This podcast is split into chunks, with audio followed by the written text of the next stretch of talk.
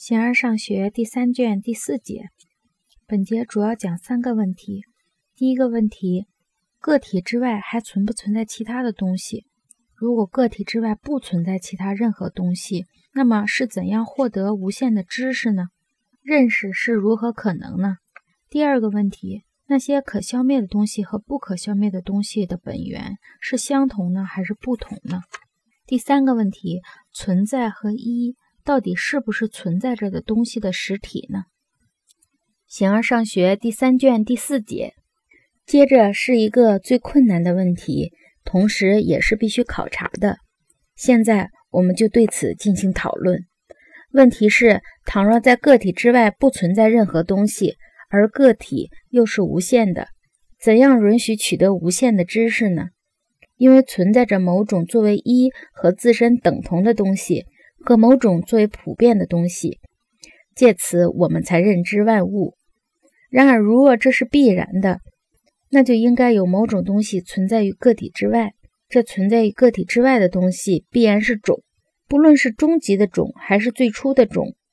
不过，我们刚刚驳斥了这个观点，说这是不可能的。此外，当某物陈述质料的时候，也最是某物在组合物之外的时候。如果是这样，它是存在于一切组合物之外呢，还是在一些之外，而不在另一些之外，还是根本不在任何组合物之外？如若没有任何在个别之外，那就会没有被思想的东西，所有的东西都是被感觉的，却没有知识，没有科学，同时也没有永恒的东西，不运动的东西。因为所有可感觉的东西都将消灭，都在运动之中。然而，如果真的没有永恒存在，甚至生成也就不能存在，因为必然存在着某种生成事物出于某物而生成，并且它们中终极的东西是不生成的。假如生成有个尽头，且不可能从不存在中生成的话，此外，生成和运动必然存在着界限。没有一种运动是没有界限的，一切运动都有个目的或终点。没有完全生成的可能，也就不可能生成。已经生成的东西一旦生成，便必然存在。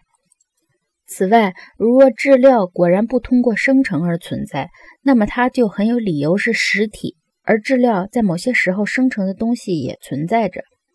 如若两者都不存在，那么也就没有什么东西存在了。如若这是不可能的，那么必然有某物存在于组合物之外，也就是形状或形式。果真如此主张，便会碰到下面的难题：在什么情况下如此主张，在什么情况下不呢？显然不能在所有情况下都是如此，因为我们不能设定在某些房屋之外有某些房屋存在。此外，是否所有的事物只有一个实体呢？例如人。这是荒谬的，因为其实体为一的东西都是一，说它们是众多和相异，则全无道理。同时，质料怎样变成这个事物中的个体，而组合物又怎样兼为二者呢？关于本源，还要提出一个难题：如果它们在数上是单一的，那么在数目上就不会是单一，无论是一自身还是存在自身。倘若没有某一个东西存在于全体之上，认识如何可能呢？从另一方面说，如果在数目上是单一的，每一个本源都是一，而不像可感的事物那样，不同的东西的本源也不相同。如若不是这样，而存在物的本源在数目上是一，那么在元素之外就不会有其他的东西了。因为数目上是一，和就个别而言，在意义上并没有区别。在这个意义下，我们就个别而言是在数目上为一，而普遍则是对它们的陈述。正如这语言的元素在数目上是有限的一样，那么全部用文字写成的东西也必然囿于这些元素。这里并不存在两种或多种相同的东西。这里还有一个为现代人及其先行者所忽略、其困难并不小的问题：那些可消灭的东西和不可消灭的东西的本源是相同的呢，还是不同？如果是相同的，为什么有的消灭而有的不消灭呢？好西俄德周围的人和那些神学家们所考虑的，只是他们自己的信念，而并不顾及我们。他们把神或出于神的东西当作本源。他们说，凡是没有尝过神酒和神粮的人都有一死。显然，这里的字眼都是他们自己所习用的。至于这些原因的意义到底是什么，就超过我们的理解了。如若众神是为快乐而享用，那么神酒和神粮就不是其存在的原因。如若是其存在的原因，他们摄取营养，怎么可能永恒呢？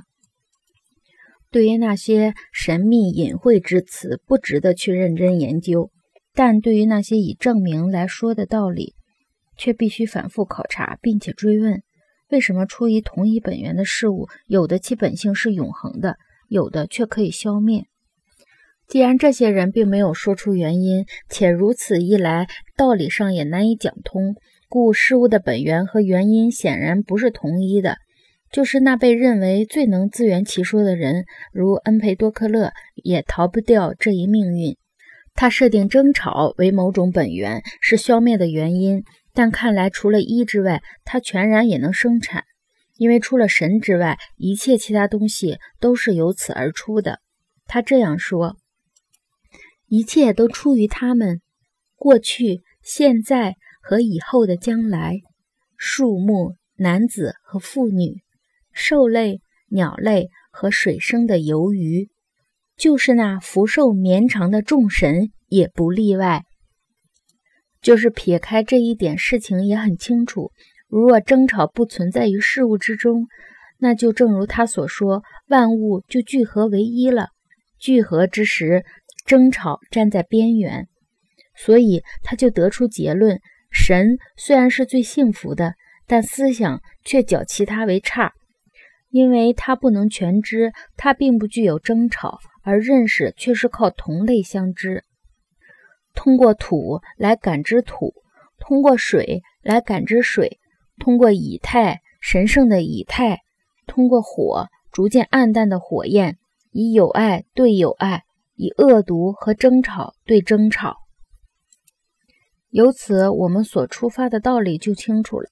他要得出的结论：争吵不但是消灭的原因，同样也是存在的原因；同样，友爱也不只是存在的原因。把一切合拢在一起，也就消灭了其他。同时，对这种变化本身，他并没有说出原因，只是说自然如此。当争吵在各部分中逐渐膨胀，直至他那荣耀实现的时间，一个强大无比的誓言。把它们相互轮换，轮换是必然的，但他并没有揭示必然的原因。他所说的这番话倒也能自圆其说，因为他并没有讲存在物中有些是可消灭的，有些是不消灭的，而是除元素之外，一切都是可消灭的。但现在所说的难题却是：既然同样来自一些本源，为什么有些东西可消灭，有些东西不消灭？从这里所说的来看，那些本源不会是相同的。然而，如若本源不相同，这里也生出一个难题：它们到底是不消灭的呢，还是可消灭的？如果是可消灭的，那么它们必然要来自某物。万物在消灭之后，都要回到它所从出的东西，这样就要得出结论：在那些本源之前，还要存在另一个本源。但这是不可能的。无论这种过程有终止还是步入无限。此外，如果这些本源被消灭了，可消灭的东西怎样存在呢？如若这些本源都是不可消灭的，为什么从这一些不灭的本源中生成了可消灭的事物，从另一些生成了不消灭的事物呢？这是没有充足理由的。它或者是不可能的，或者需要详细阐明。此外，没有人去费力主张不同的本源。人们说万物的本源是相同的，把最初所提的难题当作细枝末节生吞下去。这里还有一个在全部问题中最难探索的问题，而对认知真理又是最为必要的，即存在和一到底是不是存在着的东西的实体呢？存在物并不是其他什么，或者是存在，或者是一，是否还应寻求到底什么是存在，什么是一？还是在它们背后有着另外的本性？有些人主张前者，有些人则认为有后一种本性。柏拉图和毕达哥拉斯派认为存在就是存在，一就是一，这就是他们的本性。作为一和存在而存在，就是他们的实体。那些研究自然的人，如恩培多克勒，则把什么是一归为更易知的东西。他似乎是把这说成是有爱，至少它是使万物成为一的原因。有些人说是火，有些人说是气，这东西就是一，就是存在，存在着的东西由它构成，并且由它产生。那些主张众多元素的人也是这样，他们说一和存在他们的那些本源一样。由此可见，如果不承认一和存在是某种实体，再没有其他普遍是实体了。因为它们是一切普遍中最普遍的。如若一自身不存在，存在自身不存在，谈其他什么东西会存在于所谓的个体之外，则是枉然。再者，如若一不是实体，那么显然数目就不会作为与存在物相分离的某种本性了，因为数目是一些单位，而单位就是某种一。如若存在着一自身和存在自身，那么实体必然就是一和存在，因为再没有其他普遍来表述它们，而只有它们自身。然而，如若一自身存在自身果然存在，那就难以解释何以在它们之外还有其他东西存在。我说的是那些存在着的东西何以多于一？异于存在的东西是非存在。按照巴门尼德的说法，其结论必然是一切存在着的东西必然是一，也就是存在。在两种情况下都有困难，即或一不是实体，或一自身存在，数目都不能够是实体。前面已经说过，若一不是实体时，为什么会这样？这里的困难和关于存在的困难一样，除了一自身之外。另一个一是从什么东西而来的呢？必然不是一。所有存在着的东西，或者是一，或者是多，而每个多也是一。此外，如若一自身是不可分的，那么按照芝诺的公理，它就不存在。他说，一个添加而不增大、减小而不缩小的东西，不是存在着的东西。这里所说的存在，显然是大小的存在。如若是大小，那就要具有形体。只有具有形体的东西，才能在全部的方位上存在。其他的大小，则只在某种方式上增添才加大，以某种方式则不加大，如面和线。点和单位，则在任何方式上都不加大。不过，它的思辨并不严密。这样不可分的东西允许存在，对于它像是一种反驳。像这样的东西增添了，并不造成更大，而是造成更多。大小怎样由这样的一或者这样的多来构成呢？这正如说线是由点构成一样。某些人就说数目是从一自身和另外某种非一的东西生成的。我们应该同样注意探索生成的东西。为什么又怎么会一会儿是数目，一会儿是大小？假如非一是不相等，本性保持同一，因为还搞不清楚大小是怎样从一和不相等，怎样从数目和不相等生成的。